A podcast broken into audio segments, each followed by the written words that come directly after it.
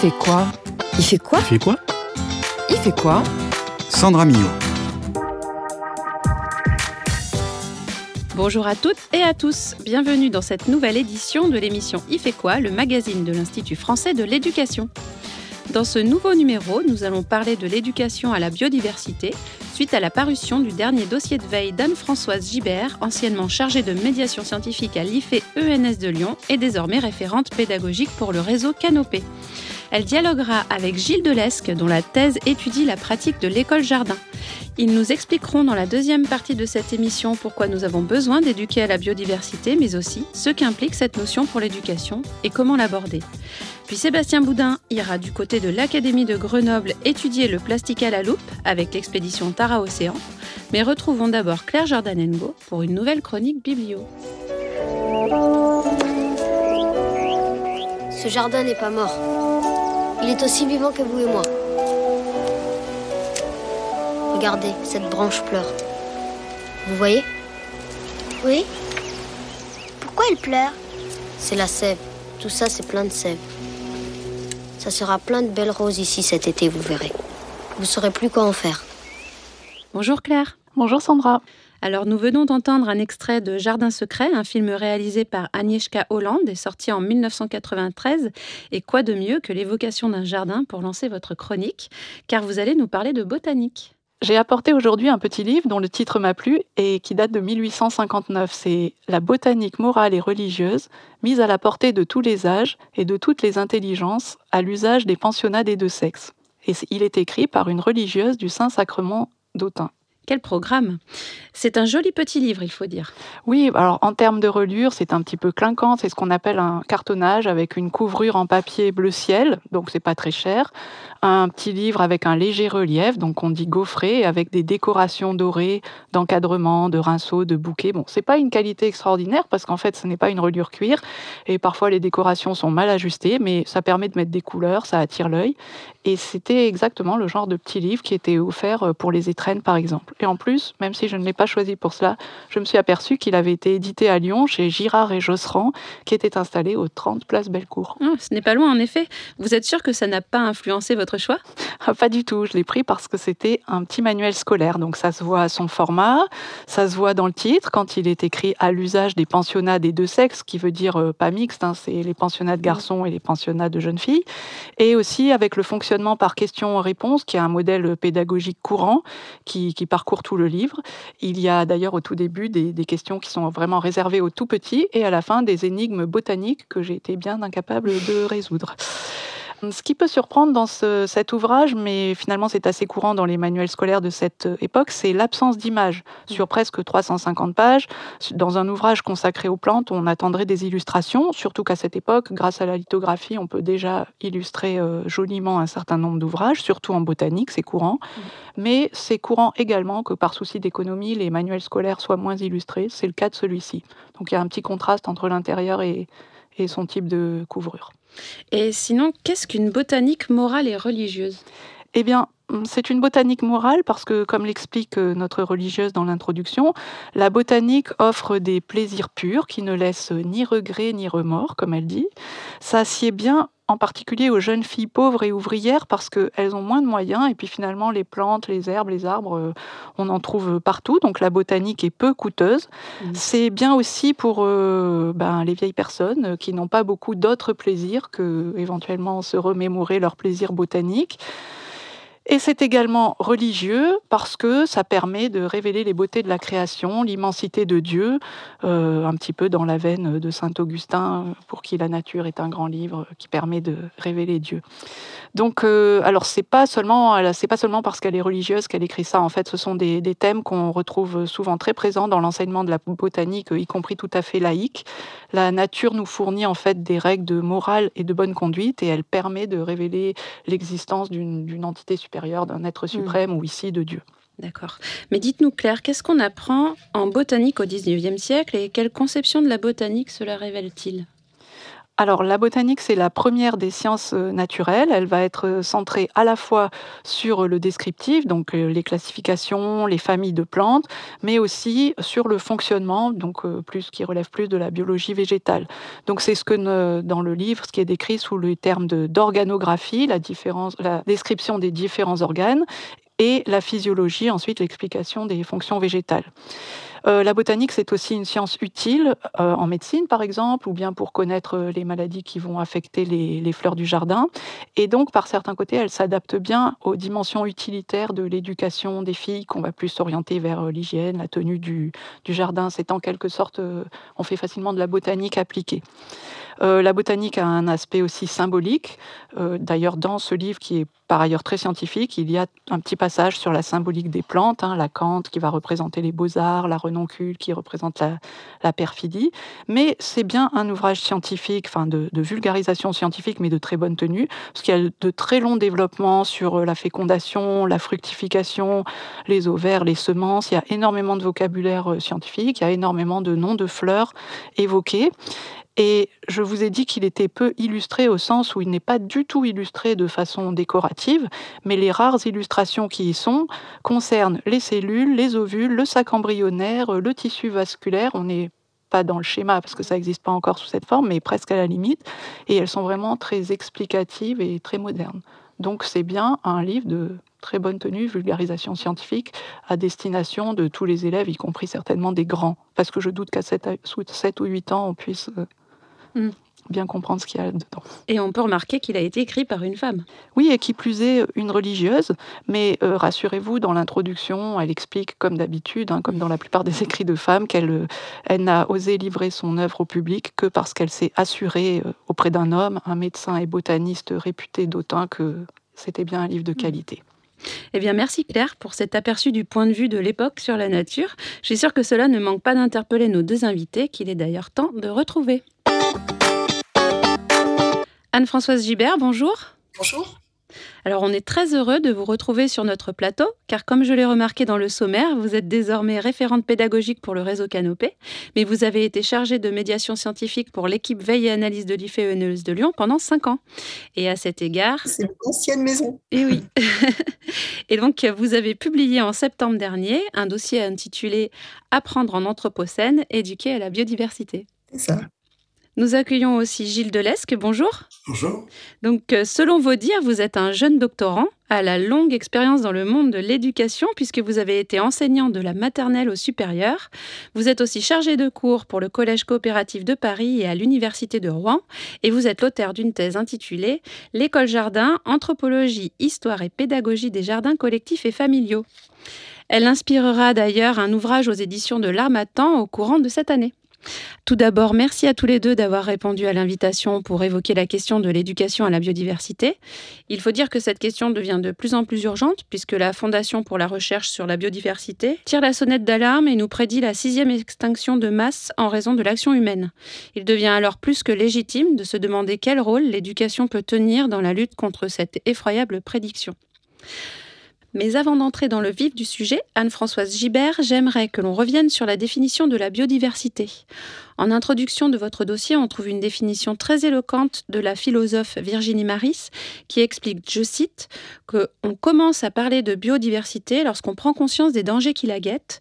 La biodiversité, c'est la diversité biologique menacée. Effectivement, c'est un terme euh, qui a été euh, proposé euh, suite finalement à un colloque qui a constitué un véritable manifeste en 1986 pour établir ce, nouveau terme de biodiversité. Et d'ailleurs, les actes de ce colloque font partie euh, des best-sellers euh, scientifiques.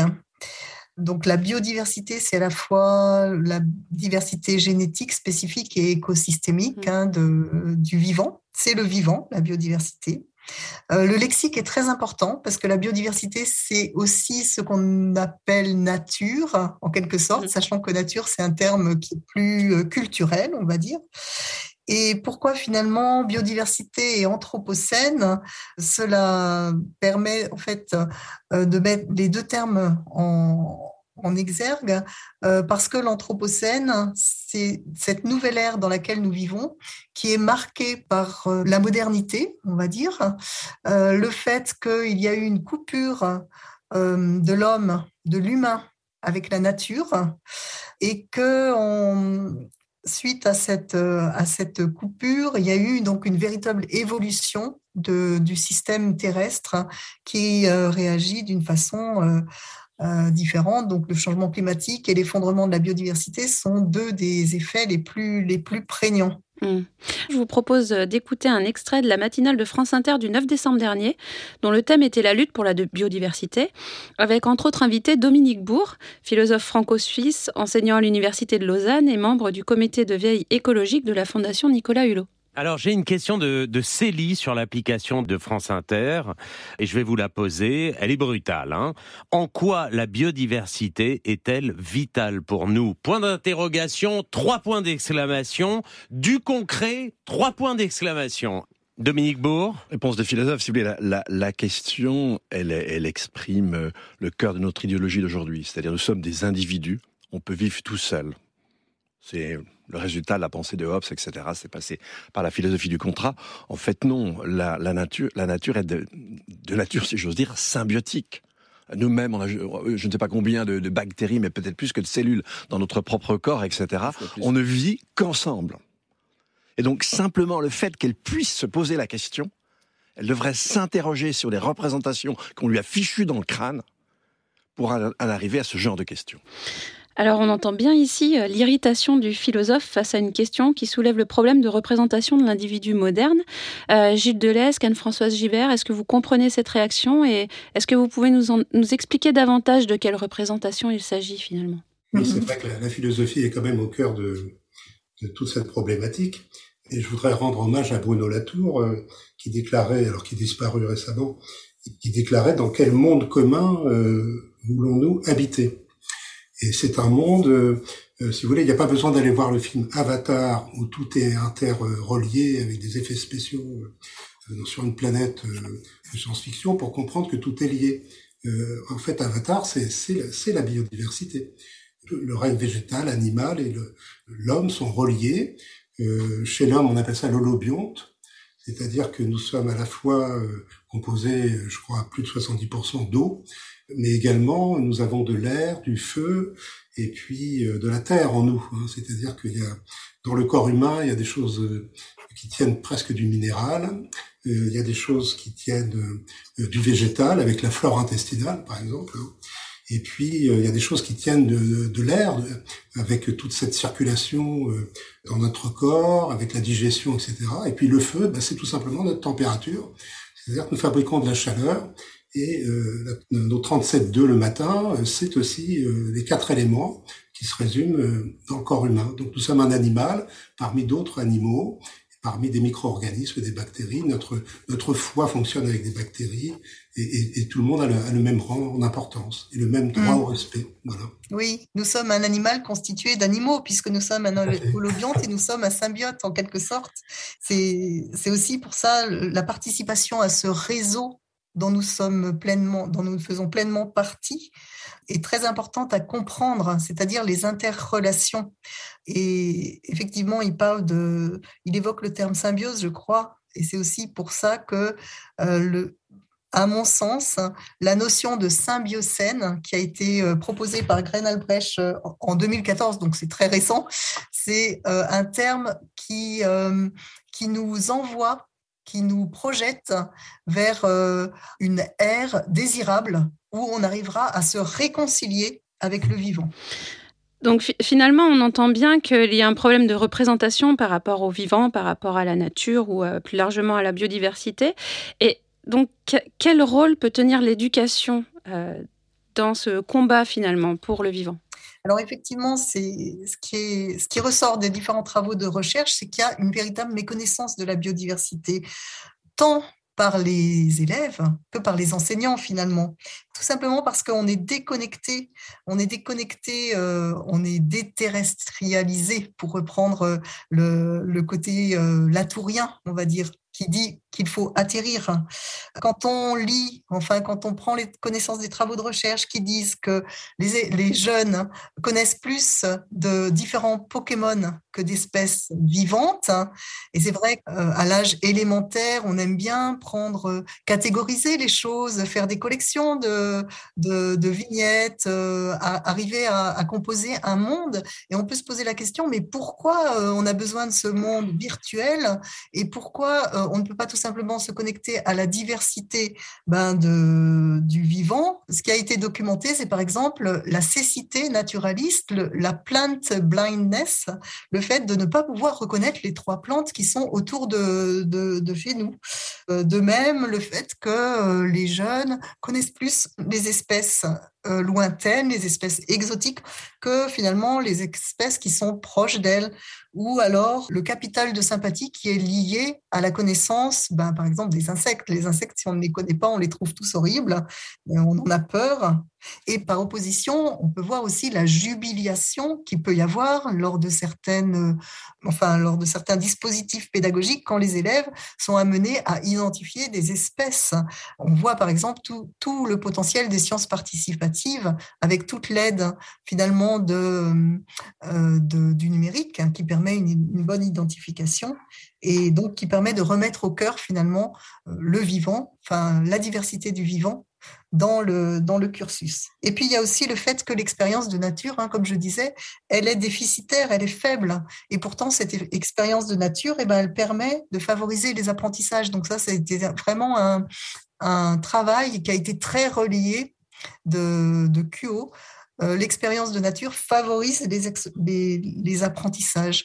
Et cette expérience de nature, elle est liée finalement aussi à une identité écologique qui fait que l'on se reconnaît comme étant partie, partie du, du vivant. Gilles Delesque, on entend bien que l'importance pour l'éducation à la biodiversité d'une reconnexion au vivant. Euh, en quoi l'école jardin est-elle intéressante de ce point de vue et quelles valeurs véhicule-t-elle finalement? Alors ce sont des, des, valeurs anthropologiques qui sont très puissantes, hein, qui sont d'ailleurs les, les valeurs que que s'est donné l'école depuis presque toujours. Hein, c'est-à-dire, à l'école, on ne fait pas de commerce, euh, à l'école, on, ne rejette pas l'autre, et, à l'école, on ne se fait pas mal, on n'est pas dans la violence. Hein. Donc ces, ces notions-là, ces trois notions grecques que je vais vous expliquer très rapidement. Je vais commencer peut-être par la plus facile, c'est la notion du dorologique, c'est-à-dire le don. Euh, alors le don, euh, au sens de Marcel Mauss, ça peut être donner, recevoir, rendre, voilà, si on vous offre une fraise, vous en rendez deux. Euh, si on vous offre euh, voilà de trois radis la semaine d'après vous donnez un kilo de patates. Enfin c'est si vous voulez c'est exponentiel. Y a, y a, et puis il n'y a pas de commerce. On ne vend pas. Alors c'est vrai qu'il y a eu quelques écoles même celle de Freinet à Saint-Paul-de-Vence les enfants vendaient la production alors chez Pierre Rabhi par exemple l'école des colibris là les enfants vendent, aux gens du village la production de l'école mais normalement et c'est d'ailleurs une des règles des jardins familiaux, on ne vend pas la production. Ça, doit être donné ou échangé. Alors ça, c'est le don, donc cette valeur qu'a, l'école, hein, de donner. La seconde, c'est ce qu'on appelle la xénologie. Ça vient de xénos, hein, c'est-à-dire euh, l'autre, c'est-à-dire ce qui rassemble les, les, hommes, ce qui rassemble les gens. Donc l'école a cette fonction de xénologie inclusive, finalement, d'accepter euh, des enfants différents, de milieux différents. Euh, déjà sous, sous, Charlemagne, Charlemagne disait avec l'évêque Alcuin qu'il fallait éduquer non seulement les enfants des bien-nés, mais également les enfants des paysans. Et qu'il fallait leur donner la même éducation, avec une, justement de la botanique. Donc cette notion de xénologie, c'est le contraire de xénophobie, c'est-à-dire que l'étranger est le bienvenu, on va échanger autour de ce terrain commun qui est, le, jardin, qui est la nature, la biodiversité, et ça va adoucir les rapports avec l'autre.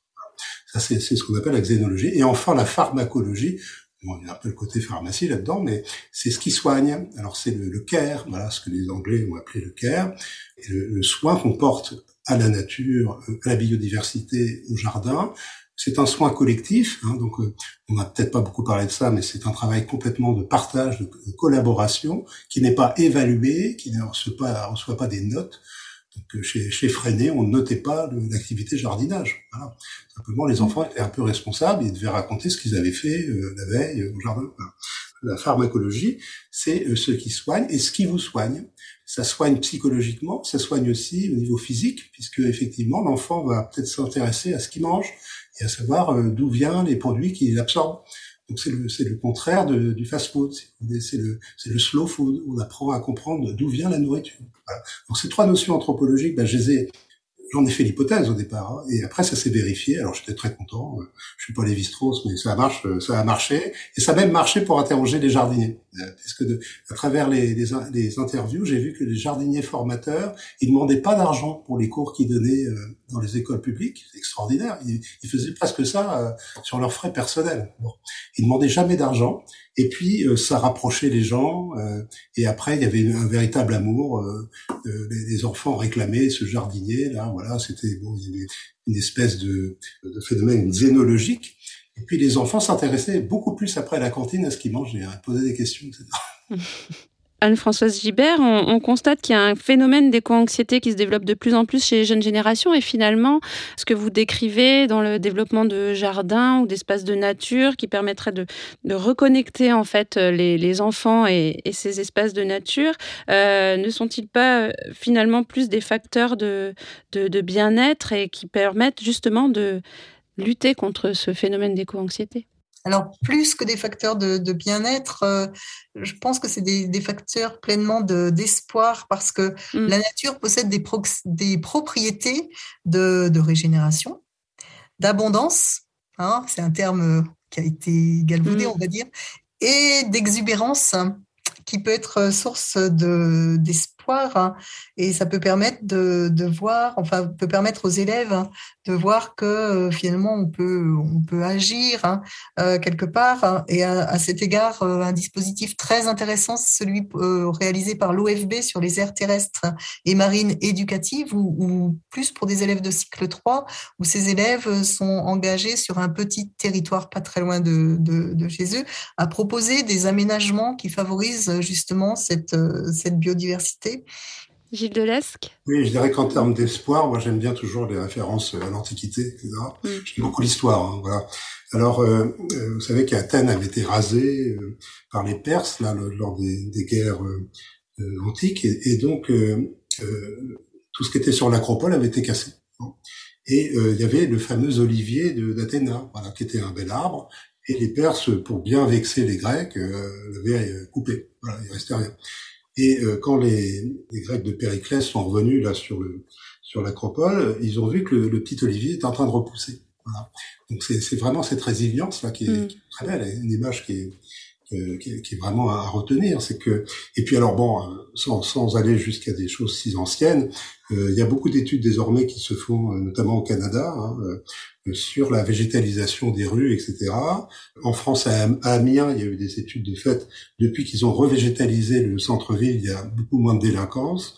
Bon, il y a le phénomène aussi euh, des incroyables comestibles en Angleterre, où, euh, le fait de mettre des, bacs à légumes dans des rues piétonnes, etc. Les, les gens, euh, ça adoucit les mœurs. Il n'y a pas que la musique. Nous allons donc nous quitter sur cette note positive. Merci à tous les deux d'avoir répondu à notre invitation. Avant de retrouver Sébastien Boudin pour sa chronique EAC, je vous propose d'écouter ce court extrait de l'intervention de Franck Courchamp, écologue, directeur de recherche au CNRS Paris-Saclay, toujours lors de la matinale de France Inter du 9 décembre dernier. Alors déjà, ce qu'il faut voir, c'est que, euh, à mon avis, on se trompe de terme quand on parle de protéger, parce que c'est protéger en fait de nous. Ce qu'il faudrait, c'est juste ne pas détruire. La nature, elle est très résiliente. Ça veut dire que lorsqu'on lâche la pression, elle arrive à repartir assez vite. Bonjour Sébastien. Ce mois-ci, vous nous proposez de combiner EAC et EDD. Enfin, pour être plus clair, l'éducation aux arts et à la culture avec l'éducation au développement durable. Et il paraît que pour cela, vous avez recyclé votre euh, vos plastiques. Oui, tout à fait. bonjour Sandra.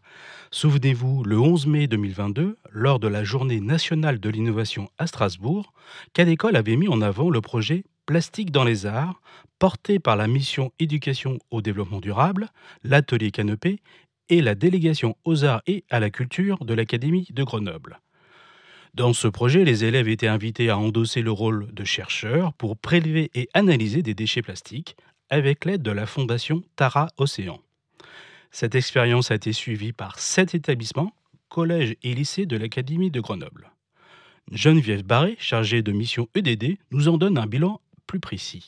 Et donc, je suis ravie de, vous faire des, des, retours. Et donc, ça a représenté sept établissements, 16 classes et donc un public de 600 élèves tout de même, donc des mini-chercheurs et euh, qui se, ont pu avoir l'opportunité, à travers ce projet, de, de, développer aussi une approche artiste engagé, de mini-artiste engagé, si on peut le traduire comme ça.